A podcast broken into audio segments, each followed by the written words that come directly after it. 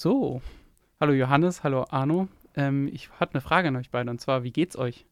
Ganz gut. Ich zerfließe langsam, aber sicher, aber nur langsam. Deswegen habe ich gerade noch genügend Zeit, diesen Podcast aufzunehmen. Arno, wie ist es bei dir? Ja, nach recht stressigen Arbeitstagen bin ich jetzt auch froh, dass ich mal ein paar Tage frei habe und auch normal ins Kino gehen kann, um da Filme zu gucken. Also, ihr würdet sagen, euch geht's gut. Ja. Das, das freut ja. mich, aber ich muss sagen, da habe ich was anderes gesehen. Und zwar habe ich auf euer Letterbox-Account geschaut und da habe ich ein bisschen rumgescrollt, weil mich hat natürlich interessiert, was schaut ihr so, wie findet ihr die Sachen so?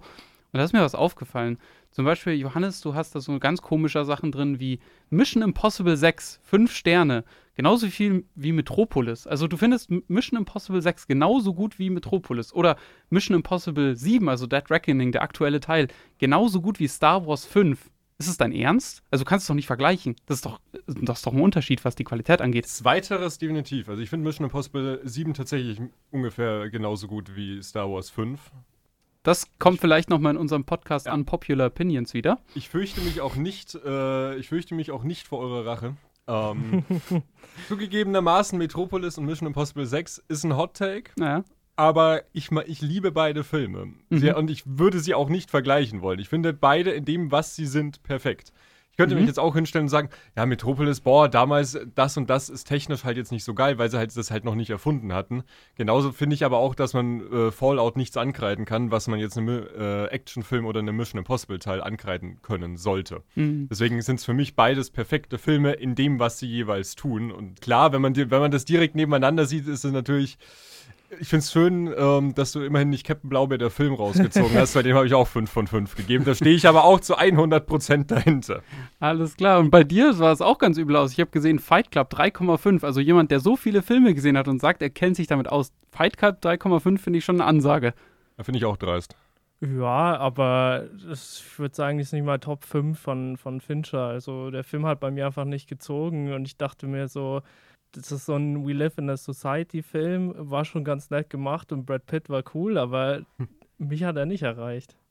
Alles klar. Also ich bin mir sicher, wenn man äh, bei meinem Letterbox anschaut, also und mein Filmtagebuch anguckt, dann wird man auch ganz viele solche Sachen finden. Gerade wenn man die Sachen, sage ich mal, weiter zurückdatiert. Ähm, da kommen wir vielleicht ja. später nochmal drauf. Es soll nämlich heute ganz viel um das Thema gehen, wie bewerten wir eigentlich Filme und wie haben sich vielleicht unsere Schaugewohnheiten auch so über die Jahre verändert, wenn man halt immer mehr sieht. Ich würde sagen, das war es jetzt mal so ein bisschen mit dem Einstieg. Ich glaube, Arno, du hast was vorbereitet. Hit me. Genau, ich bin nämlich auf die Idee gekommen, auf Amazon zu gucken, bei Filmen, die ich jetzt nicht schlecht finde oder die ich gut finde oder beziehungsweise über die wir auch schon geredet haben. Und ich habe mir da mal drei ja. Filme rausgesucht mit einer Ein-Sterne-Rezension.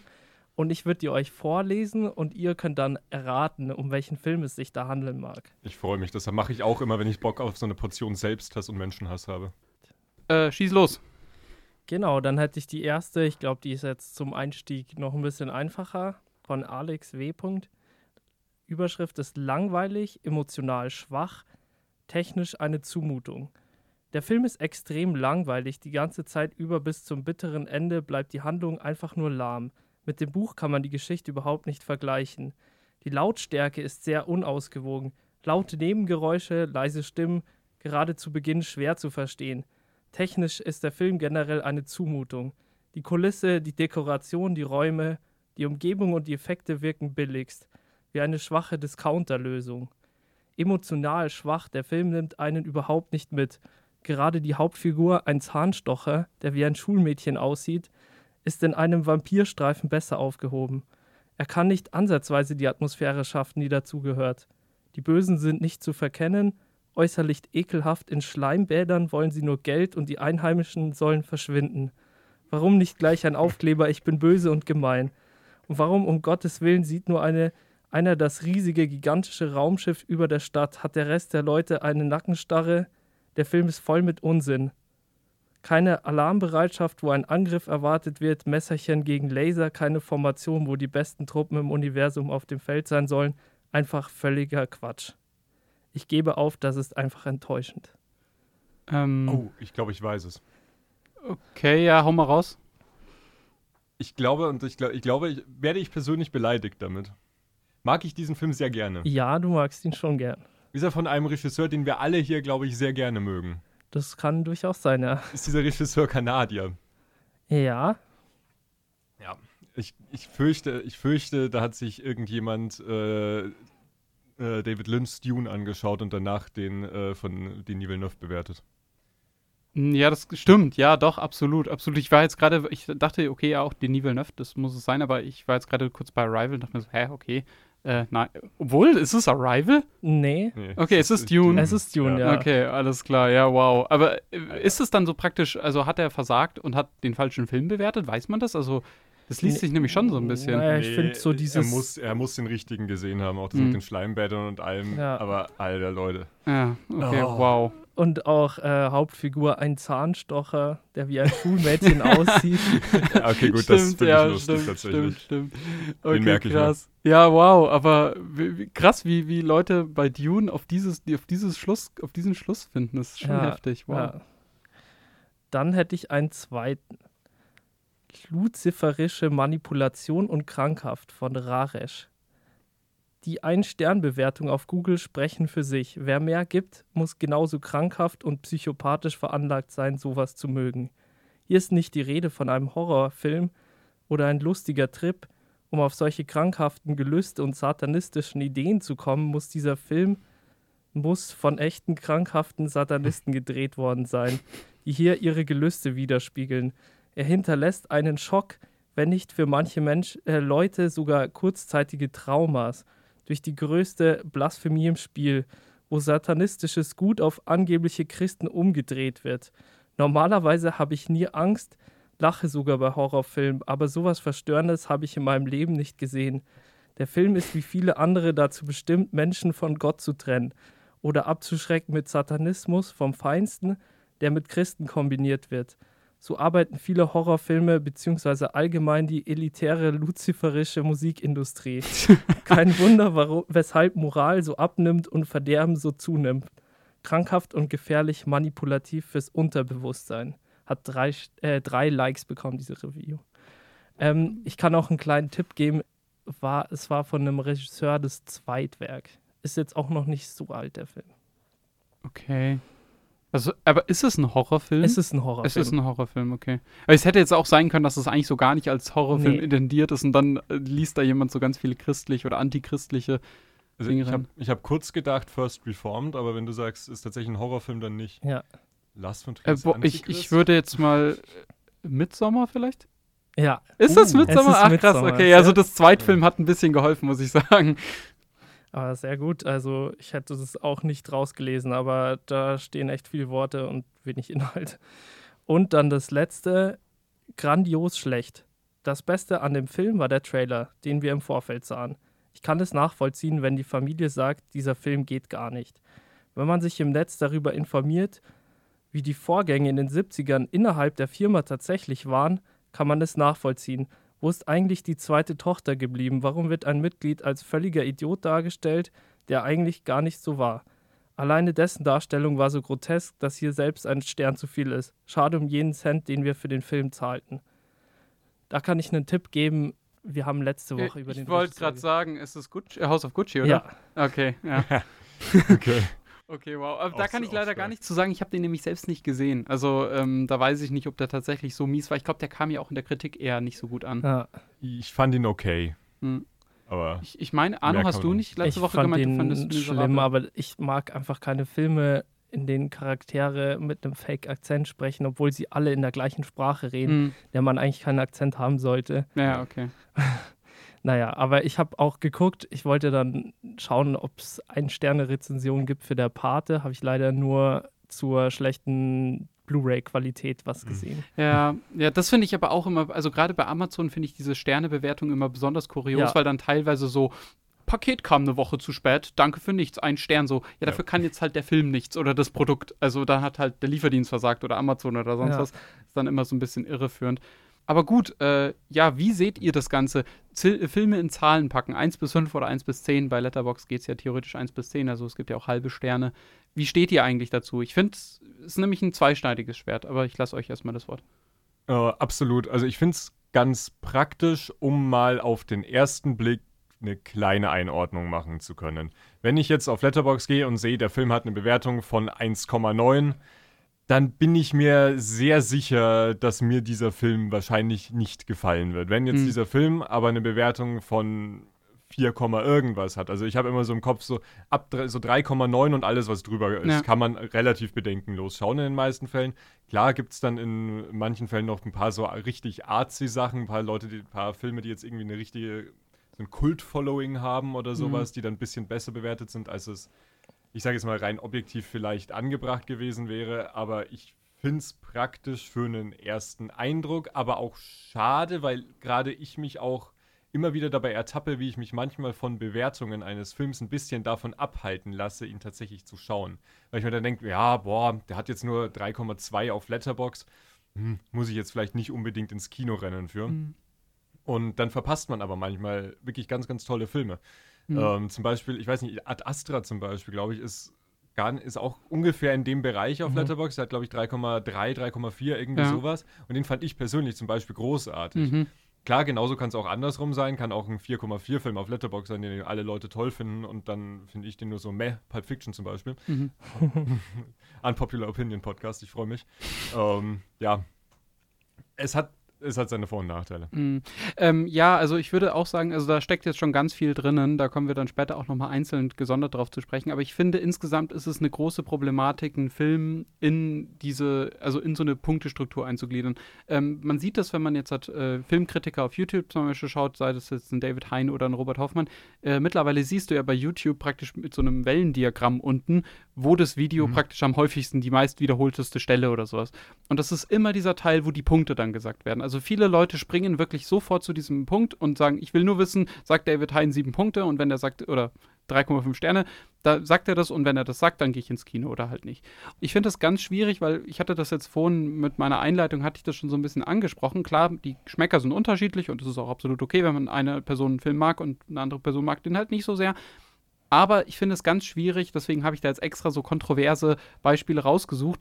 Äh, zum Beispiel Metropolis und Mission Impossible. Das sind Filme, die du eigentlich nicht miteinander vergleichst. Und Metropolis ist ein Meisterwerk auf seine Art und Weise, aber natürlich hat das jetzt nicht so den Unterhaltungsfaktor für die breite Masse, wie es ein Mission Impossible zum Beispiel hat. Das sind ja auch komplett verschiedene Genres, die da bedient werden. Und wenn ich jetzt einen Mission Impossible-Film anschaue, dann gehe ich mit einer komplett anderen Erwartungshaltung rein und wenn die erfüllt wird, wird der gut natürlich für mich bewertet, als wenn ich jetzt mir einen Metropolis anschaue oder meinetwegen einen Film von Denis Villeneuve oder ja, keine Ahnung, eine Liebeskomödie oder sowas, dann habe ich natürlich einen komplett anderen Anspruch dran und ich vergleiche das dann eher, sage ich mal, mit Filmen aus demselben Genre. Wie siehst du das, Anno? Du hast jetzt so ich, wenig gesagt. Ja, ja, ich gebe diese Sternebewertung, tue ich mich auch immer schwer. Das ist für mich eher dann, wenn ich ein Herz dazu gebe, dann ist es ein Film, den ich mochte. Mhm. So mit der Sternebewertung ist eher auch für mich so die Einordnung und eher das Gefühl, das ich habe. Ich würde jetzt nicht sagen, ähm, weil der eine Film vier Sterne hat, ist er besser oder schlechter als irgendein anderer Film, der ein komplett anderes Genre bedient. Ich habe das auch gemerkt, ich schaue auch gern von Anthony Fantano Videos, das ist ein Musik-YouTuber und da ist das gleiche Phänomen. Er gibt halt auch ein Rating von 1 bis 10. Ich finde, man kann ja auch kein Album von irgendwie Lil Pump vergleichen mit, mit einem anspruchsvollen ähm, Jazzalbum oder sowas, mhm. aber er bewertet alles auf, auf einer Skala. Und ja. ich finde so, wenn man sich wirklich nur auf diesen Zahlen aufhängt und immer diese Durchschnittswertungen nimmt, dann kann man auch gar nicht richtig in den Filmdiskurs eintauchen. Mhm. Mhm. Ich muss auch sagen, ich bin auch, äh, wie ihr wahrscheinlich auch, einfach damit auch aufgewachsen. Weil ich habe halt einmal damals angefangen, so das erste Mal, als man so mit dem Internet in Berührung gekommen ist, und eine der ersten Kanäle, die ich wirklich regelmäßig geschaut habe, war halt eben Robert Hoffmann damals. Ja, weil absolut. einer der ersten war. Und ich weiß noch, ich habe halt damals so wirklich alle paar Tage halt immer ein paar Videos geschaut von ihm und dann mhm. hat er halt am Ende die Wertung in halt äh, von 1 bis 10 gesagt. Ich finde aber, Robert Hoffmann ist da tatsächlich noch sogar ein bisschen gesondert, weil der hat ja wenigstens noch diese Genrewertung. Der sagt, ja. okay, der ist im Genre, ist der sehr gut, aber insgesamt im Vergleich so als Film insgesamt dann doch ein bisschen schwächer. Also meistens ist ja die Genrewertung ein bisschen höher als die andere. Ähm, da finde ich das noch so ein bisschen, ja, so, weil ich sage ich mal, abgesonderter. Aber ich finde das ganz schwierig, eben wenn du sagst, du hast eine Punktewertung und dann ja, ja ähm, bewertest du alles so durch. Also wenn ich gerade meinen Letterboxd anschaue und dann einfach mal auch ähm, ja das Ganze so sortiere, da kann man ja seine eigenen Filme danach sortieren, nach äh, die bestbewertetsten zuerst zum Beispiel. Und da sind dann Sachen dabei, das sind absolute Meisterwerke und Klassiker. Und dann sind Filme, die ich halt zum Beispiel sehr, sehr, sehr mag oder aus bestimmten Gründen sehr mag. Ich finde es auch gut, dass, was du vorhin angesprochen hast, dass Letterbox noch diese Herzfunktion hat, weil ich mhm. finde, es gibt Filme, von denen du weißt, die sind nicht so gut vielleicht oder ähm, ja, die sind jetzt objektiv nicht so gut, aber du magst die halt richtig gerne, aus einem bestimmten Grund. Und dann finde ich das schön, dass man dem Film so diesen, diese Badge noch so anhängen kann und ja. sagen kann, hey, nee, das ist doch ein Film, den ich sehr liebe. Genau, aber ich finde trotzdem, da finde ich dann teilweise Filme nebeneinander, wo ich mir denke, so, das passt doch alles nicht zusammen. Also äh, es kann doch nicht sein, warum gebe ich jetzt dem neuen Marvel-Film immer noch drei Sterne, wenn ich da vorne einem eigentlich wirklich guten Arthouse-Streifen auch oder dreieinhalb meinetwegen gegeben habe, weil der halt einige Schwächen hatte für mich. Obwohl halt insgesamt dieser Arthouse-Film einen viel höheren Anspruch hat, viel besser erzählt ist, viel weniger nach irgendeiner Formel geschrieben ist, wie jetzt der Marvel-Film. Das, das passt ja dann irgendwo nicht mehr zusammen. Und ich weiß nicht, wie es bei euch ist, wenn ihr in eure Letterbox-Account schaut. Ich weiß, bei dir, du hast extrem viele Logins. Ich glaube, du hast über 1000 mittlerweile oder 1200. Ja, aber Arno hat, glaube ich, Arno hat, glaube ich, noch mehr. Äh, also, eure sind, ihr führt die ganzen Accounts schon, glaube ich, ein bisschen länger als ich wenn ihr da auf euren Letterbox-Account schaut, seht ihr immer mal wieder so eine Bewertung, wo ich denke so, oh, cringe.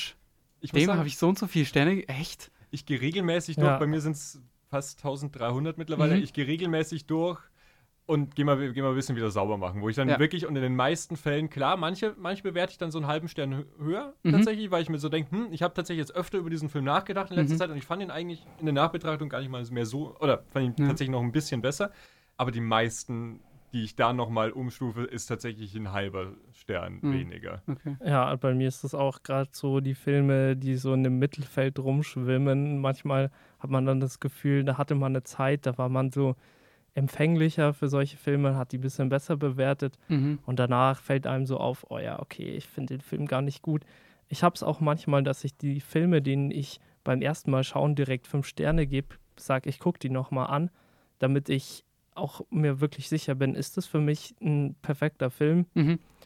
Ähm, weil ich meine, es gibt sowas wie einen perfekten Film nicht. Man kann je, in jedem Film einen Fehler sehen, aber für mich spielt immer noch dieses Emotionale und ich meine, ein Film soll ja auch unterhalten. Ja, für mich spielt das auch eine Rolle. Und wenn, wenn der Film so ein Gefühl auslöst, dann finde ich das gut. Und ich finde auch dieses Rating-System regt auch oftmals an, einen Film dann doppelt zu schauen, weil mhm. man dann oft das Gefühl hat, okay, vielleicht äh, fanden meine Freunde, und das ist das tolle Feature bei Letterbox, dass man sieht, was haben die anderen Freunde be bewertet. Ich finde es sogar öfter interessanter, als was die große Community sagt, weil diese ja. Leute kennt man halt und weiß auch, was der persönliche Geschmack von denen ist. Und dann sehe ich, okay, die finden den Film viel besser als ich. Dann gucke ich mir den halt nochmal an. Mhm. Äh, also ja, würde ich euch zustimmen. Bei mir ist es so, ähm, ich versuche Filme schon immer relativ bald zu bewerten. Also ich, wenn ich ins Kino zum Beispiel gehe oder einen Film schaue, dann mache ich das meistens noch am selben Abend, maximal am nächsten ja. Morgen. Und äh, zum Beispiel David, auch von Watchlist, der lässt sich immer relativ viel Zeit. Der lässt sich dann mal drei, vier Tage Zeit teilweise und dann bewertet er das. Wie macht ihr das? Also ich versuche das schon immer zu machen, ohne mir auch die Meinung von anderen anzuhören. Also bevor ich mir dann Kritiken zu dem Film zum Beispiel anschaue oder ähm, angucke, was, ja, was ein David Hein zum Beispiel gesagt hat, was ein Robert Hoffmann gesagt hat, was die Leute von Kino Plus sagen oder Cinema Strikes Back, wie sie alle heißen. Oder auch viele meiner Freunde, also die dann, die dann praktisch ähm, äh, so in den nächsten Wochen auch ins Kino gehen. Ich will da immer schon meine Meinung praktisch in dieser Sternewertung, in dieser Wertung so festhalten, wie ich das gerade wirklich nach dem Film empfunden habe. Und vielleicht schaue ich mir den nochmal an und werte den dann hoch oder werte den dann runter. Aber ich tue mich immer ganz schwer. Also ich versuche das zu vermeiden, Filme zu aufzuwerten oder runterzuwerten, ohne dass ich den Film tatsächlich nochmal gesehen habe. Und das hat tatsächlich den Grund, und dann endet hier auch mein Monolog, dass ich, wenn ich Leute über Filme reden höre, das ist, ich kenne hier Movie-Pilot zufälligerweise, mhm, mhm, der macht hier immer diese Rewatch rein. Und immer wenn der über Filme redet, denke ich mir, boah, ich habe so Bock, diesen Film nochmal zu schauen. Und ich habe so Bock drauf. Und ja, das ist doch eigentlich ein richtig geiler Film. Und dann schaue ich das an und denke mir so, ja, der ist schon so mittelmäßig, wie ich den in Erinnerung hatte. So. Und deswegen versuche ich das immer zu vermeiden, weil ich will tatsächlich in dieser Letterbox-Wertung so mein Gefühl, das ich praktisch direkt nach dem Film oder kurz nach dem Film hatte, was ich mir gedacht habe, was jetzt noch unbeeinflusst ist, das will ich da festhalten, um danach darauf zurückblicken zu können. So, jetzt bin ich fertig. ja, ich kann das verstehen. Ich mache das auch schon seltener als früher, aber es gibt halt auch manchmal Tage, da kannst du bist du halt überhaupt nicht empfänglich für mhm. den Film, weil irgendwas ist halt gerade passiert und du bist auch nicht super konzentriert oder du schaust den daheim und bist dann irgendwie abgelenkt, bist am Handy, was weiß ich, und dann guckst du den Film auch nicht richtig. Und dann finde ich das irgendwie auch unfair, wenn ich dann sage, okay, ich hatte jetzt gar nicht so viel Zeit zum Reflektieren. Ich finde, manchmal kann man da die, das Rating dann schon noch ändern. Also Mhm, vor ja, allem gerade, wenn, wenn, wenn mir dann so irgendwas aufstößt. Ich finde auch manchmal beim Diskurs interessant, weil manchmal kriege ich dann schon eine neue Perspektive auf einen Mhm. Film, gerade wenn, wenn ein Film über etwas geht, mit dem ich nicht so vertraut bin, wenn, wenn eine andere Perspektive erzählt wird, wenn die Art vom Erzählen anders ist, wenn, was eben nicht so vertraut ist. Und dann lese ich danach noch was drüber und es ja, steigert so ein bisschen mein, mein Rating auf jeden Fall. Ja, ich muss auch sagen, ich bewerte meine Filme immer eigentlich direkt nach dem Film. Also, wenn die Credits durch sind, spätestens so ungefähr. Also, nee, Mhm. nicht ganz, aber also wirklich immer in der, in der Stunde spätestens, nachdem Mhm. der Film durch ist. Und er tatsächlich immer erstmal so aus dem Bauch raus, wo ich mir jetzt so denke, hm, so und so fand ich den jetzt. Aber ich weiß jetzt zum Beispiel noch damals, 2017 dürfte es gewesen sein, als ich zum ersten Mal den ersten Blade Runner geschaut habe, habe ich ja wirklich nichts gerafft. Ja. Und dann fand ich den halt gar nicht mal so geil. Danach habe ich mir die Kritiken durchgelesen oder halt äh, irgendwelche Essays drüber oder irgendwelche Ja. Interpretationen und habe dann erst gecheckt, was ich da überhaupt alles verpasst habe. Und Ja. habe mir dann gedacht, oh mein Gott, wenn man das so sieht, ist das ja ultra genial. Mhm. Und habe den halt so nach und nach, gut, ich habe ihn dann auch noch mittlerweile echt oft gesehen, aber ähm, auch immer wieder ein Stück hoch bewertet, bis er jetzt bei viereinhalb gelandet ist. Und ich glaube, da wird er auch Ja. äh, recht lang hängen bleiben. Mhm. Nee, also absolut. Also ich finde, das ist, also, dass sich Bewertungen ändern und die Sicht darauf ändert, absolut. Ähm, habt ihr das äh, Negativbeispiel dazu? Geht ihr mal durch euren, Le- äh, habe ich ja vorhin schon gefragt, geht ihr euch durch euren Letterbox-Account und denkt euch so, boah, ich habe nämlich zum Beispiel jetzt kürzlich mit einem Kumpel, ähm, der war noch da und dann wollten wir irgendwas anschauen und dann dachten wir uns so, ja, es kommt doch Mac 2 jetzt im Kino. Lass doch nochmal den ersten Mac schauen einfach. Der, der lief da gerade auf Amazon Prime. Dann haben wir den angemacht und dann haben wir den geschaut und ich, irgendwie mag ich den auch. Das ist so, das ist so ein Trash-Film. Ich finde so High-Filme irgendwie cool und das ist halt einfach so ein trashiger Actionfilm. Ja, hat Spaß gemacht. Und dann habe ich geguckt, ich habe den dann gelockt nochmal auf Letterboxd und ich habe dem damals dreieinhalb Sterne Oh. gegeben. Und ich habe mich so geschämt.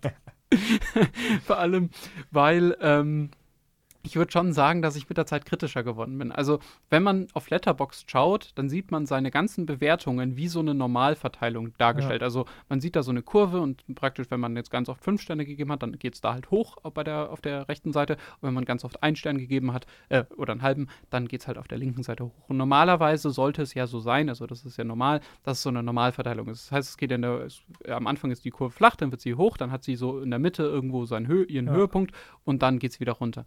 Und mir ist aufgefallen, meine Kurve tatsächlich auf Letterboxd ist zwar eine Normalverteilung, aber die ist so ein bisschen nach rechts verschoben. Das heißt, ich bewerte immer ein bisschen besser. Ich könnte wahrscheinlich von jeder Bewertung so einen halben Stern bis einen Stern abziehen, dann wäre ich tatsächlich bei dieser Normalverteilung. Wie ist es bei euch? Ich habe jetzt bei euch gar nicht geschaut, ähm, aber kann man ja gleich mal gucken.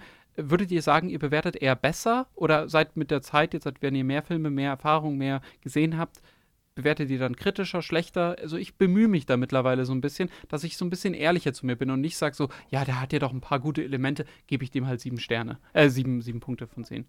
Ich würde sagen, ich bewerte fair, aber ich bin auch sehr selektiv, was ich gucke, wenn jetzt nicht gerade ähm, ich ins Kino gehe, aber was ich mir dann so privat daheim anschaue, da bin ich wirklich selektiv und dann denke ich mir, boah, ich, ich schaue halt gern ältere Filme und dann gucke ich halt Filme, die auch wirklich prämiert sind und deswegen sind es auch grundsätzlich weniger schlechte Filme, die ich gucke. So, ich denke, mit, mit 16, 17 hat man halt viel mehr so Trash-Filme Mhm. geguckt und die rechnen sich dann halt auch irgendwann hoch.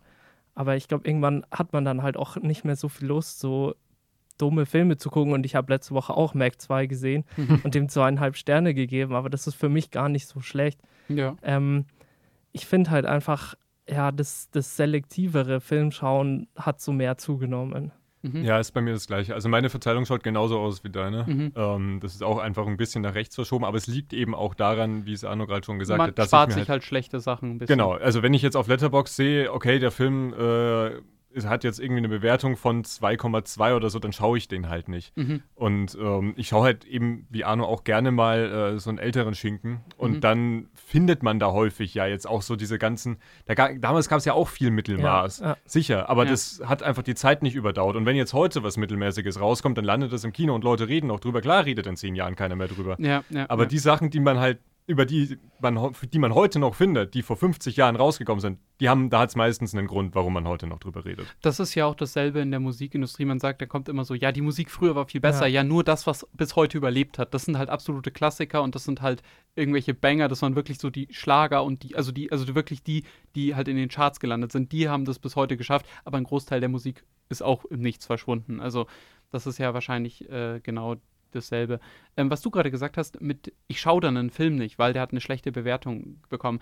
Da würde ich jetzt mal ganz kurz vorgreifen und zwar, ähm, wenn ihr jetzt, hatten, ich weiß nicht, ihr seid sicher Fans von Regisseuren oder von bestimmten Franchises oder sonst was. Wenn ihr jetzt zum Beispiel der neue Indiana Jones, der neue Star Wars, der neue Denis Villeneuve-Film, weiß ich nicht, wenn der rauskommt, versucht ihr dann wirklich gar nichts zu sehen?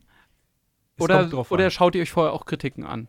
Natürlich ähm, ohne Spoiler. Ich muss sagen, ich hab's früher habe ich immer jeden, jede Kritik und äh, jeden Spoiler und jeden Trailer wirklich absolut vermieden. Mache ich mhm. immer noch bei manchen Sachen. Mhm. Ich habe dann tatsächlich angefangen, für Dune von Denis Villeneuve habe ich tatsächlich mal geändert. Da habe ich gesagt, okay, damals 2017 kam Blade Runner 2049 raus, da kam ungefähr auch dann die Durchsage, okay, Denis Villeneuve macht Dune. Mhm. Da fand ich schon mal ganz geil, die Ankündigung, weil ich mochte Denis Villeneuve, ich mochte Blade Runner, mal schauen. Ich kannte Dune damals noch nicht, also dann habe ich mich hingesetzt und ich habe die Bücher gelesen, die ersten mhm. vier.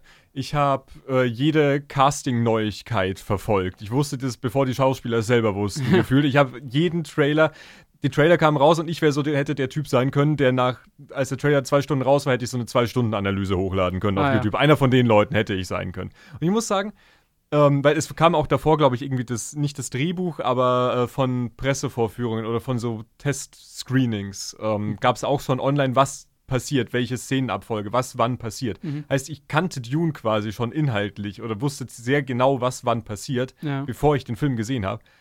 Und das habe ich das erste Mal so gemacht und ich muss sagen, ich fand es tatsächlich ganz geil. Mhm. Das hat tatsächlich was. Es hat auch was, überhaupt nichts zu wissen, aber wirklich so sich daran auch drauf freuen zu können, zu wissen, dass es geil ist. Und halt zu wissen, dass sie das halt so umsetzen, wie man sich das vielleicht selber irgendwie erhofft hat oder sowas. Klar, Dune ist ein geiler Film geworden unterm Strich, muss man sagen. Hätte, wenn es in die Hose gegangen wäre, weiß ich nicht, ob ich jetzt so euphorisch drüber reden würde. Ja. Aber das fand ich tatsächlich mal eine ganz coole Herangehensweise. Ja, also ich finde, also ich verstehe, was du meinst, aber ich glaube, da machst du es dir mit dem Argument ein bisschen leicht, weil ich meine, Denis Villeneuve und Dune, das war so ein, also jeder Absolut. ist davon ausgegangen, dass das ein guter Film wird. Äh, und und äh, wenn du das jetzt bei einem Star Wars zum Beispiel machst, wo dann im Zweifel halt so eine Gurke wie Star Wars 8 kommt oder so, das ist, finde ich, noch was anderes, weil das kann ein großartiger Film sein, der da rauskommt, wie Rogue One zum Beispiel. Oder halt ein Star Wars 8 oder auch ein 9. Also, das mir auf mit so, 9. Genau. Deswegen, ähm, ja, also da finde ich es ein bisschen schwieriger. Wie ist es bei dir? Schaust du dir vorher Kritiken an oder versuchst du so komplett blind irgendwie? Es kommt wirklich auf den Film an. Wenn das so ein Genrefilm ist oder ein Horrorfilm, dann informiere ich mich so wenig wie möglich, mhm. damit ich einfach auch überrascht werde, was da kommt. Das war jetzt bei Talk to Me auch ganz cool, weil da habe ich halt so ein bisschen den Trailer gesehen, aber ich wusste auch nicht wirklich was zur Handlung. Und dann funktioniert sowas mehr. Oder auch mhm. so ein, zum Beispiel den EO, den ich gesehen habe. Da wusste ich auch nur, es geht um den Esel. Da dachte ich mir, okay, dadurch, dass ich so wenig weiß, ist das schon cool. Aber wenn ich dann irgendwie bei einem Thema drin bin, dann informiere ich mich auch. Ich weiß noch, also als letztes Jahr dieser Batman-Film kam, mhm. mhm. man kriegt auch mittlerweile viel mehr an Informationen über einen Film schon vorher mit als früher. Also allein, ja. wie viele Bilder da schon im, im Netz rumkursiert sind. Man, man kann sich einfach gar nicht mehr irgendwie so abkapseln. Ich glaube, da müsste man alles äh, Social Media, das man hat, ausschalten und auch einfach auch gar nicht mehr auf Letterbox gehen oder sowas.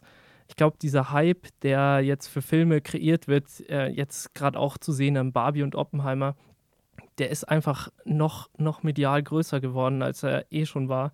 Ich weiß mhm. auch noch, als der siebte Star Wars kam, da war ich wirklich, da hatte ich richtig Lust drauf und da habe ich auch an dem gleichen Tag noch so mein Handy ausgemacht, weil ich halt, ja. Star Wars war für mich damals das so mit das Größte und das Tollste und ich, ich habe auch diese Euphorie, die ich davor hatte, ähnlich wie bei dir bei Dune, hatte ich dann tatsächlich beim siebten Teil. Das ist natürlich dann wieder abgeebbt, als dann Teil 8 kam. Mhm.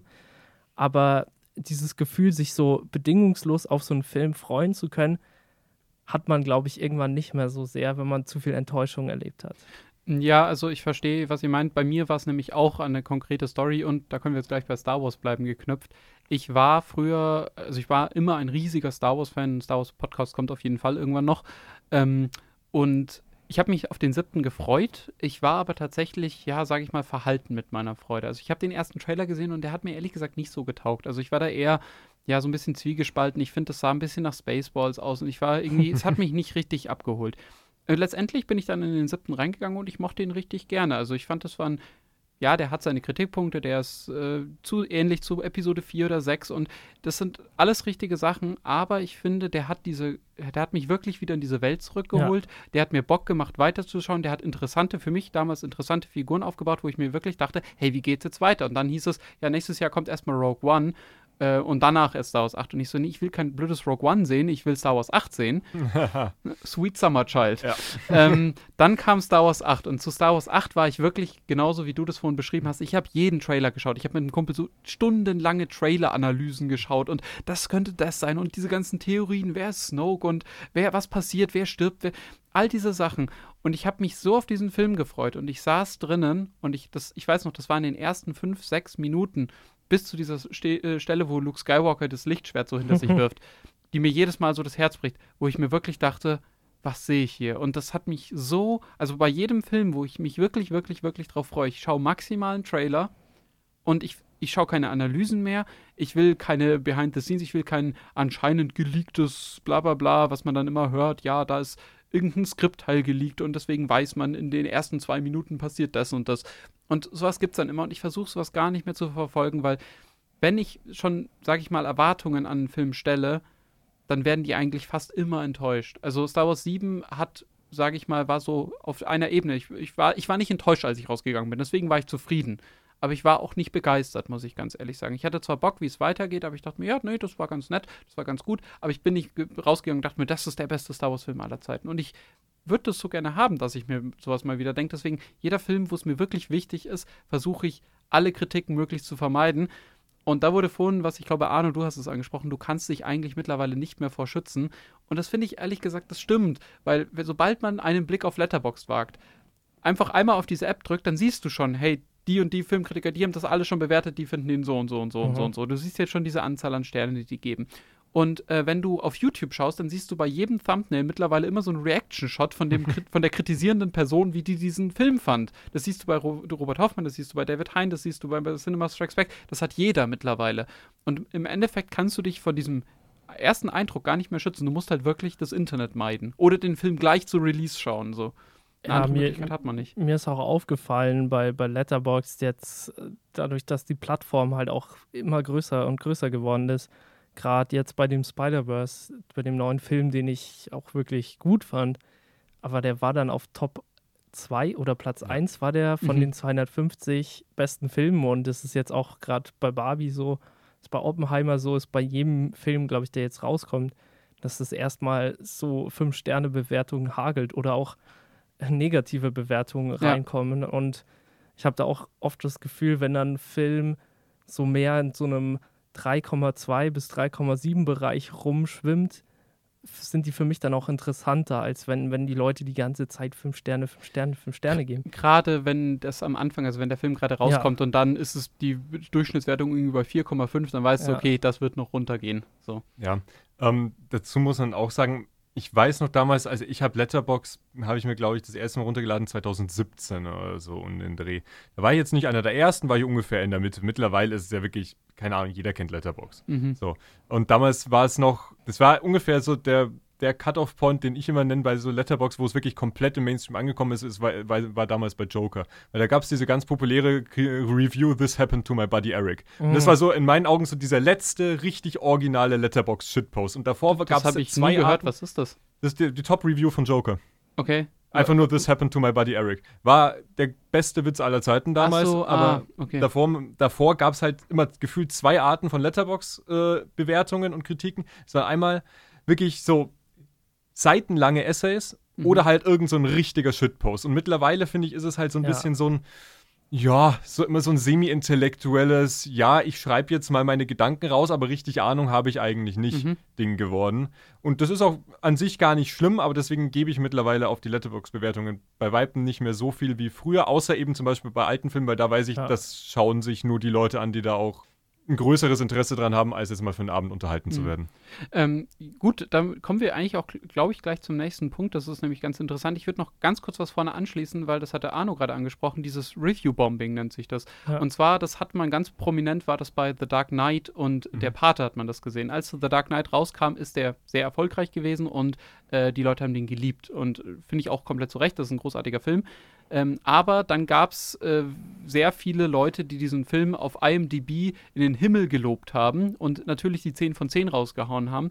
Und äh, dadurch ist dieser Film in diesen Top 250, gibt es auf IMDb auch auf der großen Filmdatenbank, ähm, immer weiter hochgewandert. Und dann ging es nämlich um dieses, glaube ich, um das Platz 1 Rennen ja. mit, nee, mit, warte, nee, der, es war der Part und dem, Und die Verurteilten wahrscheinlich. Nee, die Verurteilten nicht. Die Verurteilten war der Nutznießer, weil die anderen beiden ja. sich gegenseitig runterbewertet haben. Die Dark Knight-Fans ah. haben der Pate runterbewertet mhm. und die Pate-Fans genau, haben Dark Knight runterbewertet und dann ist Shawshank auf Platz 1 Genau, gelandet. richtig, weil die haben sich dann praktisch die, genau, wie, wie gerade Johannes erzählt hat, genau das ist passiert und dann haben praktisch die Leute nicht mehr, weil sie den Film nicht gut fanden oder den anderen Film toll fanden, sondern halt praktisch nur um ihren Film auf Platz 1 zu hieven. Und deswegen, klar, es ist immer wichtig, dass man das praktisch ein bisschen abwartet. Äh, so eine Bewertung, dass praktisch der Hype mal so sich ein bisschen gelegt hat und dann pendelt sich das irgendwann ein.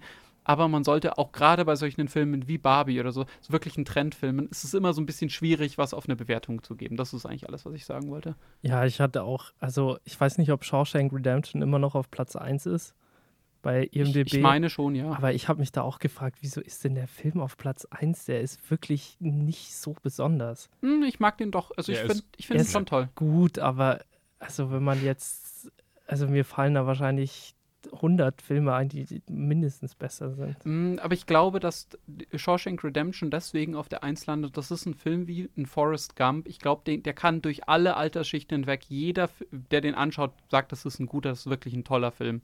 Also ich kenne niemanden, der den bisher gesehen hat, der sich dachte, ja, mittelmäßig. Also alle sagen, der ist wirklich, wirklich, wirklich gut. Und ich glaube, wenn du dir jetzt an die Filme, wo du jetzt gerade denkst, kannst du vielleicht mal drüber nachdenken, das sind wahrscheinlich irgendwie Sachen, wo ganz viele Leute sagen würden, so, nee, also damit kann ich ja gar nichts anfangen.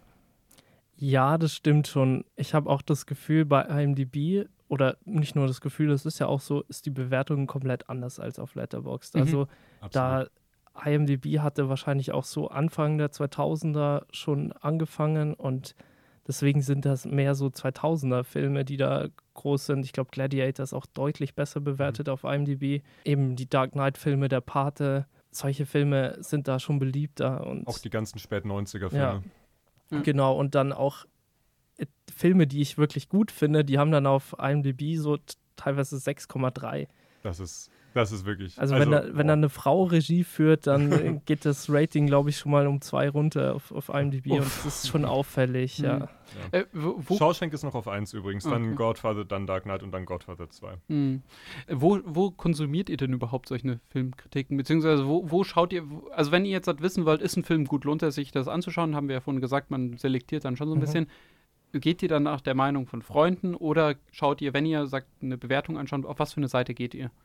Also ich muss sagen, wenn mir jetzt ein Freund einen Film empfiehlt, dann ist die Chance schon mal grundsätzlich nicht so niedrig, dass ich mir den Film anschaue, mhm. unabhängig von der Letterbox-Bewertung. Wenn ja. ich einen Film empfohlen kriege von einer Person, die ich kenne, dann schaue ich auch meistens, dass ich davon nicht mir noch die Kritiken anschaue oder die äh, mhm. äh, Letterbox-Bewertung. Wenn ich jetzt keine Ahnung von dem Film habe und der mir jetzt nicht irgendwie empfohlen wurde, dann schaue ich meistens tatsächlich auf Letterbox. Okay. Wie ist bei dir? Ja, ich lese schon auch gern Filmreviews, also bei IndieWire zum Beispiel von, von David Ehrlich. Oder es gibt auch auf Letterbox hat jemand einen Account gemacht, bei dem alle Roger Ebert-Kritiken gepostet worden sind. Das finde ich immer super interessant. Mhm. Aber am liebsten komme ich da auf Filme, wenn ich mir Videos angucke, wie Filmschaffende irgendwie Criterion Closet sind oder wenn sie, es gibt auch äh, so einen französischen Channel, da sind sie in so einem Filmstore in, in Paris. Ich finde es einfach am schönsten, wenn Leute, die tatsächlich Filme machen, dann auch über die Filme reden, weil mhm. die sind nicht so überkritisch, sondern die holen irgendeinen Film, der halt wirklich nicht gut ist, aber die sagen, das fand ich toll und das fand ich toll und dann hast du auch irgendwie Lust darauf, weil du denkst, ah, das war inspirierend für den Filmemacher, den ich eh schon mag, dann schaue ich mir doch gern den Film an. Das ist so wie ähm, Tarantino sagt auch immer so seine Lieblingsfilme des genau, Jahres ja. und da sind auch immer so skurrile Sachen dabei, wo sich jeder denkt so, hä, du magst Crawl oder was auch immer. Ja. Ähm, das sehe ich noch irgendwo. Ja. ja. das ist dieser Krokodilfilm, gell? Ja. ja. bei mir ist es tatsächlich auch, also ich gebe mittlerweile, für mich ist ja Letterboxd tatsächlich ein relativ guter Indikator, weil ich finde, Letterboxd wird, was du vorhin auch gemeint hast, von so semi-intellektuellen Filmfans mehr oder weniger hauptsächlich geführt. Und ähm, die Leute dort äh, lieben Filme alle irgendwie oder mögen Filme alle richtig gerne und damit kann ich mich wahrscheinlich am besten identifizieren. Ich finde bei äh, IMDb, da gehen mir die Wertungen ein bisschen zu wenig auseinander. Also für mich sagt ein, also so dieses, dieses IMDb-Spektrum von, keine Ahnung, sagen wir mal 8 bis 6,0 damit kann ich gar nichts anfangen. Das ist überhaupt nichts sagend für mich. Das sagt gar nichts für mich, ob ein Film dort äh, 6,0 hat oder 8,3 zum Beispiel. Also diese Bewertung letztendlich, weil im Endeffekt sind es dann teilweise Filme, die sind dann halt teilweise, gerade wenn es irgendwelche Franchises-Filme sind, dann sind die so durchwachsen von den Bewertungen, wo ja. du merkst so, da sind halt teilweise richtige Hardcore-Fans und Leute, die den Film absolut hassen und dann gibt es so ein paar Leute, die versuchen irgendwie noch eine objektive Meinung zu behalten. Und das funktioniert bei mir, für mich bei Letterboxd besser. Ich glaube aber auch, es liegt daran, dass ich natürlich auf Letterboxd Leuten folgen kann und dann sehe ich deren Bewertung nochmal gesondert darunter und dann weiß ich, hey, zum Beispiel, der und der ist ein super krasser Marvel-Fan oder ist ein super krasser Star Wars-Fan oder der kennt sich in dem und dem Genre richtig aus und wenn der sagt, hey, dieser Film Noir, das ist ein richtig toller Streifen, dann schaue ich mir den halt eher an und sage mir, ja, nee, das ist, dann hilft mir diese Plattform irgendwie weiter. Äh, benutzt einer von euch Rotten Tomatoes? Nein. Nee. Gar nicht, oder? das ist, ich ich, ich sehe das immer irgendwie dann auf, teilweise auf so Werbung, so Blu-ray-Hüllen, so, ja. so und so viel Rotten Tomatoes äh, Zuschauerscore. Und ich, ich denke mir immer so, hä, was soll mir das jetzt sagen? Also da gebe ich noch mehr auf IMDb tatsächlich als ja. auf Rotten äh, Tomatoes. Same, same, same, absolut. Also es gibt ja da diese zwei Sachen, also einmal diese Durchschnittskritikerwertung mhm. und dann diese Audience Score. Genau. Und bei den Kritikerwertungen kann man sich vielleicht dann auch mal noch ein paar Filmkritiker raussuchen, aber da können halt auch wirklich Leute Filmkritiken abgeben, die halt überhaupt keine Ahnung haben. Da, da kann so ein Ben Shapiro kann da auch auftauchen bei Filmkritikern. Also es ist sehr schwammig und ich glaube, so Filme, die wirklich auch nicht so viel vorzuweisen haben, die schreiben sich dann ihr Rotten Tomatoes. Es gibt auch Filme, die dann äh, schlecht sind und sich diese niedrige Rotten Tomatoes Score draufschreiben, aber ich finde es auch merkwürdig, dass das der Indikator ist hm. für, für Filmkritik oft. Absolut, absolut. Habt ihr noch was zu dem Punkt? Sonst würde ich nämlich zum nächsten kommen. Und ich habe gerade festgestellt, dass äh, Guardians, Guardians, of the Galaxy 3 besser bewertet ist als IMDb als äh, Three Colors Blue von Christoph Kieslowski von 93, was eine absolute Frechheit ist, weil das mit der beste Film ist, den ich jemals in meinem Leben gesehen habe. Nur als Beispiel der dafür. tolle Film. ist sicher nett. Hat sicher, ist sicher unterhaltsam, aber das ist genau das Problem, was man halt hat mit Bewertungen. Ja, für mich war es der, der beste MCU-Film. Überhaupt? Ja. Äh, boah, nee, bei mir ist das, glaube ich, Guardians 1 und Iron Man. Aber ich, ich habe auch so zugegeben, ich bin auch so extrem leicht zu manipulieren, wenn, wenn dann irgendwie so dieser Waschbär kommt und ja, ja, er wird ja. blöd behandelt und dann ja, habe ich schon so eine Träne verdrückt. Vor allem ist es halt auch unfair, wenn du dann den dritten Film hast und die ersten zwei Filme sind schon gut ja. und du hast diese Charaktere auch schon so voll lieben gelernt und hast die so eine Zeit lang begleitet, dann ist natürlich, ja, ist schon klar, dass dann der Film so gut bewertet wird auch. Hm, hm. Ja, absolut. Ähm, äh, Gerade solche Filme auch zu bewerten, finde ich, ist halt immer ein bisschen schwierig. Also da, Guardians 3 ist ja Teil des MCUs, also Teil eines großen Franchises und ich finde, also ich tue mich da zunehmend schwer mit, wenn ich dann immer so meine Listen habe, ich habe vom MCU zum Beispiel auch so eine Liste, mhm. müsste ich auch mal nochmal durcharbeiten, aber dazu müsste ich auch nochmal diese ganzen Filme schauen und da habe ich überhaupt keinen Bock drauf. Ähm, ich tue mich bei so Franchises immer so ein bisschen schwer, die Sachen zu bewerten, weil ich würde zum Beispiel einen MCU-Film setze ich nicht tatsächlich in Relation zu einem, einem Dune zum Beispiel oder ja. einem beliebigen anderen Film, den ich geschaut habe. Und ich bewerte dann MCU-Filme tatsächlich irgendwie oder neige dazu, diese MCU-Filme so praktisch in ihrer eigenen Subbewertungsskala zu bewerten. Und wenn ich sage, okay, in Iron Man, das ist für mich der Beste, dann ist es meinetwegen eine 4 oder sogar eine 4,5, wie man das halt handhaben will. Und dann bewerte ich praktisch alle davon ausgehend irgendwie. Und genau dasselbe ist es bei mir bei Star Wars. Ich hatte das nämlich jetzt gerade am Wochenende, ich schaue zurzeit mit meiner Freundin die ganzen Star Wars-Teile durch. Und wir haben jetzt die Prequel Sequels durch. Und ähm, ich bin einer der ganz wenigen Menschen, das hat aber was mit Nostalgie zu tun. Falls ihr das euch das interessiert, dann hört den allerersten Podcast von UR Watchlist, da reden David und ich auch über Star Wars 1. Ähm, das ist ein Film, der für mich ganz, ganz viel bedeutet und ich mag den total aus verschiedenen Gründen. Und immer wenn ich den, diese Filme dann bewerten muss, dann stellt mich das immer so für so eine Herausforderung, weil ich weiß, dass da ganz viele Sachen nicht so gut sind.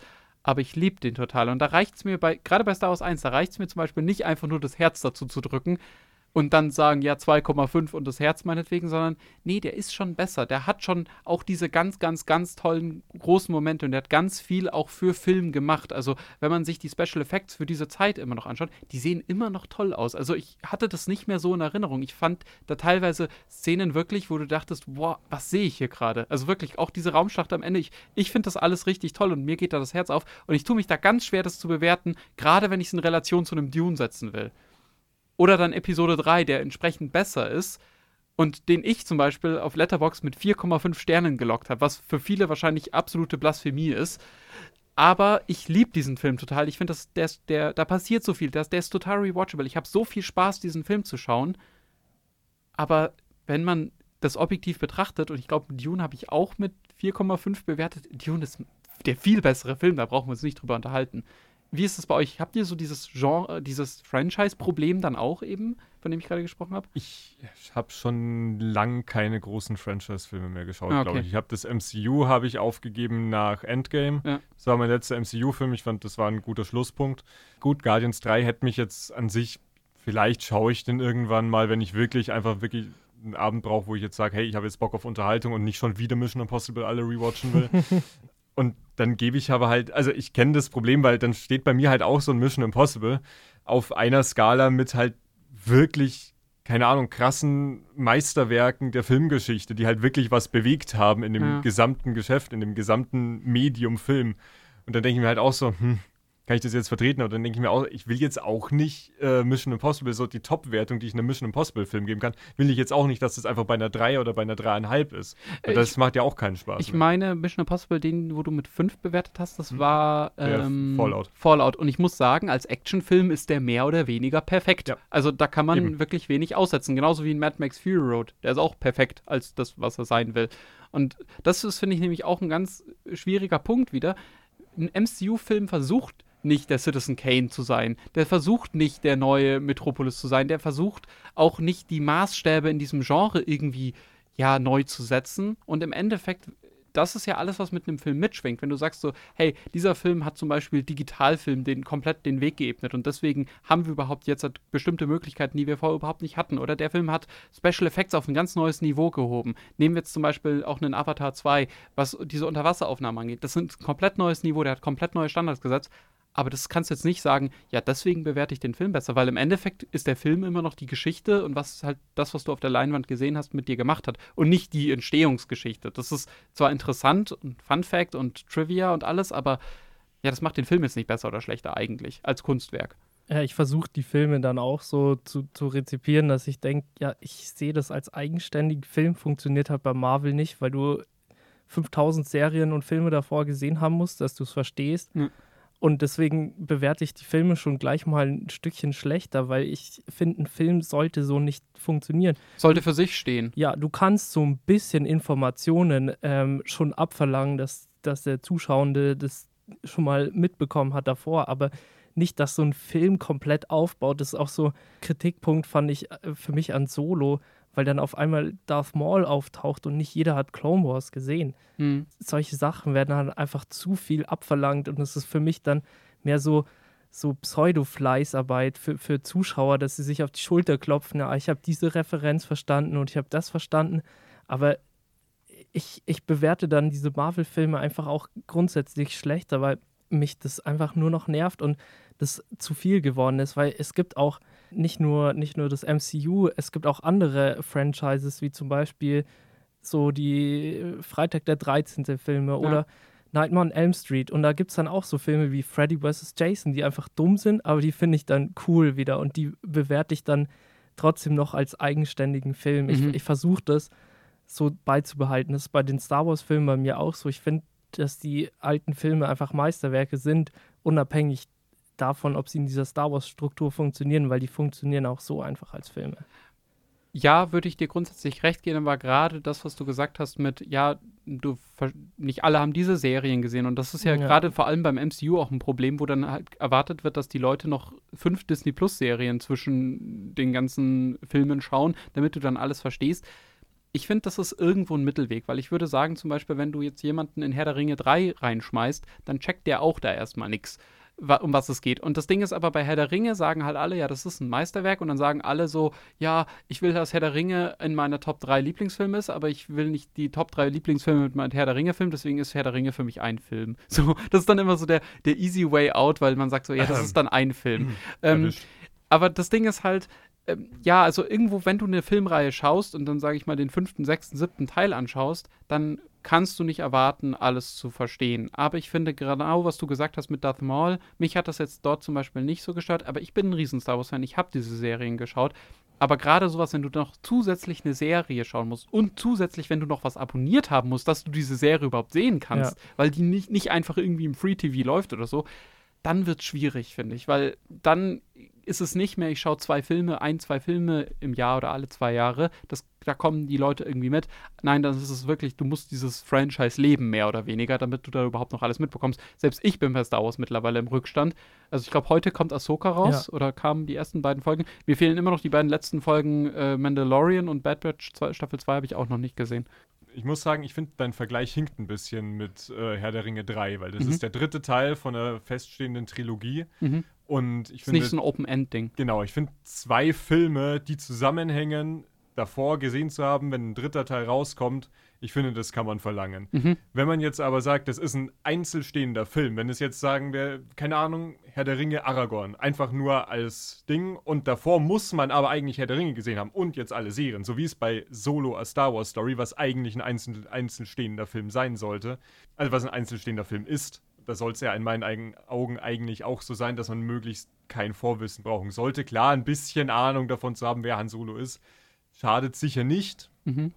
Ähm, aber ich finde, da halt dann davor Clone Wars gesehen haben zu müssen. Ich habe es damals gesehen, ich habe Solo halt nicht gesehen. Klar, ich hätte wahrscheinlich Spaß dran gehabt, wenn jetzt Darth Maul auf einmal wieder ankommt. Aber ich weiß nicht, das ist halt schon mal noch ein bisschen mehr verlangt, als halt jetzt die beiden Filme davor gesehen haben. Ich würde sagen, ja, aber ich glaube, da liegt das Problem tatsächlich woanders. Also gerade nehmen wir mal dieses Beispiel mit Solar Star Wars Story und Darth Maul, weil ich würde sagen, du kannst den Film auch jemandem zeigen, der nie einen Star Wars-Film, nie eine Star Wars-Serie oder sonst irgendwas gesehen hat. Und das ist ja im Prinzip ein Abenteuer, was die beiden da be be halt bestreiten müssen und das macht ja Spaß. So, ich mochte den tatsächlich auch ganz gerne. Ich glaube, das ist sogar ein bisschen kontrovers. Ich glaube, der wird nicht so gerne äh, geliebt, dieser Film. Aber ich würde sagen, den kannst du trotzdem anschauen. Am Ende siehst du halt einen Typen, der aussieht wie der Teufel und der ist offensichtlich irgendwie der böse Boss. Also der tatsächliche Bad Guy, von dem man immer ausgegangen ist, dass es der Bad Guy ist, in dem Film, das war ja gar nicht der wirklich böse, sondern der wirklich böse ist halt ein größerer Typ, der am Ende noch als Hologramm kommt. Ich würde sagen, das kannst du auch normal schauen. Das Problem ist, und das ist was, was du auch bei J.J. Abrams, um bei Star Wars zu bleiben, immer wieder findest, dass dieses Anleihen und Anspielungen auf das eigene oder auf das auf irgendwelche Filme vorher oder auf tatsächliche Sachen aus demselben Franchise vorher zu machen und dann praktisch irgendwelche Shots zu machen und dann sieht man die, hört man die alte Musik und dann fliegt die Kamera auf die Enterprise zu oder dann sieht man ähm, einen X-Wing daherfliegen. Dieser Moment, dass der einen wirklich so ergreift, wie in Star Wars 7, wenn die X-Wings übers Wasser fliegen, das packt einen nur, wenn man diese ganzen Sachen davor gesehen hat. Also diese, diese Magic Moments, die funktionieren nur noch auf Grundlage von Nostalgie und Sachen, die man vorher gesehen haben muss, weil sonst denkst du, ja, sieht ganz cool aus, wie da die Raumschiffe über das Wasser fliegen, aber das macht nichts mit einem. Und ich glaube, das ist ein bisschen das, das Problem jetzt in dem Fall. Ja, aber ich finde trotzdem, das find, ich finde es schade, dass halt mittlerweile äh, diese, wie du sagtest, Magic Moments, ich finde, das beschreibt es eigentlich ganz gut, diese Momente, für die man ins Kino geht. Ja. Dass die mhm ein bisschen selten geworden sind bei so wirklich eigenständigen Voll. neuen Franchises. Und dann, gut, komm, bleiben wir dabei. Jetzt reden wir nochmal über Dune. Weil ich fand damals, als ich zum ersten Mal im Kino saß und die dann ähm, bei dieser Spice Harvester-Szene, mhm. wo er dann, äh, wo sie dann fliegen und dann die Propeller ausmachen und da einfach im freien Fall runterfliegen ja. und dann, wenn, sobald sie unten sind, die wieder ausklappen und dann kickt die Musik. Ja. Und das fand ich genau das. Ja. Und es geht. Es ja. funktioniert nicht auf Nostalgie, weil kein Mensch hat David Lynch Dune gesehen. Ja, absolut. Und ähm, selbst wenn, hat es damit auch überhaupt nichts zu tun. Und es geht. Und ich finde, deswegen ist es auch ein schöner Beweis, dass man halt nicht einfach nur auf Nostalgie klopfen sollte. Hm. Ja, auch in dem, dem neuen Dungeons and Dragons Film, der hat auch etliche Momente, wo ich das Gefühl habe, hey, das ist cool. Und was ich auch wirklich gut finde, ist, wenn Humor nicht nur darauf äh, hinausläuft, ah, ich mache Referenz A und die andere Person sagt Referenz B und dann lachen alle, sondern Dungeons and Dragons hatte auch wirklich witzige Momente. Also dieser Bradley Cooper-Moment, da ähm, musste ja. ich hart lachen und dass, dass solche Situationen einfach auch funktionieren ohne irgendwelche Cross-References, das ist schon mal seltener geworden auf jeden Fall. Hm. Nee, absolut, absolut. Ich glaube, jetzt sind wir ein bisschen vom Thema ja. abgekommen insgesamt. Ich würde sagen, äh, grundsätzlich, was man zu diesem übergreifenden Thema Filme bewerten sagen kann, es ist nicht so einfach, Filme tatsächlich in eine Zahl zu fassen. Gerade wenn Franchise-Genre oder auch, sage ich mal, ganz persönliche Befindlichkeiten wie eine eigene Historie oder, oder auch, ja, gewisse Nostalgie eben auch mit mhm. reinspielt. Das verklärt das Ganze so ein bisschen ich würde sagen, also für mich funktioniert es am besten, wenn ich weiß, hey, für die und die, für zum Beispiel einen Star Wars-Film, da ist mir die Meinung von Person XY wichtig oder die Meinung von Freunden oder ich will mir meine eigene Meinung äh, anhören und danach gucke ich mal, wie die den andere fanden. Aber ich würde sagen, grundsätzlich ist es cool, dass man mittlerweile diese ganzen Plattformen hat, um sich über Filme auszutauschen und auch praktisch die Meinung von vielen anderen Leuten zu hören, auch wenn die eigene Meinung vielleicht ein bisschen davon abweicht. Vor allem, ich finde es einen sehr guten Einstieg, um äh, in dieses sehr, sehr große und sehr, sehr tiefe ja. Thema Film mal einzutauchen. Weil mhm. ich habe auch damals angefangen und viele wahrscheinlich, viele andere wahrscheinlich auch, einfach Robert Hofmann Filmkritiken auf YouTube zu schauen. Ja. Und dann geht das halt irgendwann immer weiter. Dann reicht einem irgendwann Robert Hoffmann nicht mehr. Dann schaut man halt äh, irgendwelche noch tiefer gehenden mhm. Analysen, irgendwelche Interpretationen. Schaut sich halt dann nicht mehr nur die Top 12 Western-Liste von äh, Watch Mojo an oder sowas, ja sondern äh, ne, informiert sich dann halt selber nochmal über andere Wege. Und deswegen finde ich das eigentlich einen sehr schönen, sehr seichten und wahrscheinlich recht universell zugänglichen Zugang. Mhm. Absolut, absolut. Hast du noch was hinzuzufügen? Nee, soweit nicht. Ich finde auch, dass jetzt so in den letzten ja, fünf, sechs Jahren, als dann auch Podcasts immer größer geworden sind, ist es auch natürlich perfektes Mittel, um sich dann auch über Filme zu informieren, weil, wie du eben auch schon gesagt hast, wenn die Leute dann so euphorisch über einen Film reden, das weckt dann auch natürlich die Lust, sich diesen Film anzuschauen. Gerade wenn es jetzt zum Beispiel bei Genregeschehen im Podcast, wenn dann Tino Hahn über irgendwelche indischen Filme redet, dann findet man da auch so mehr Zugang dazu zu Filmen, die man sonst gar nicht gucken würde. Mm, absolut, absolut. Ähm, gut, dann würde ich sagen, äh, wir beenden diesen Teil des Podcasts. Äh, ja. wir müssen sowieso gleich raus, deswegen würde ich das jetzt ganz schnell fassen. Äh, ich habe vorhin schon angeteasert, ich hatte zuletzt gesehen die Prequel Star Wars Trilogie ich mag den dritten am meisten. Ich liebe den ersten aus persönlichen Gründen und der zweite ist mit Abstand der schwächste für mich.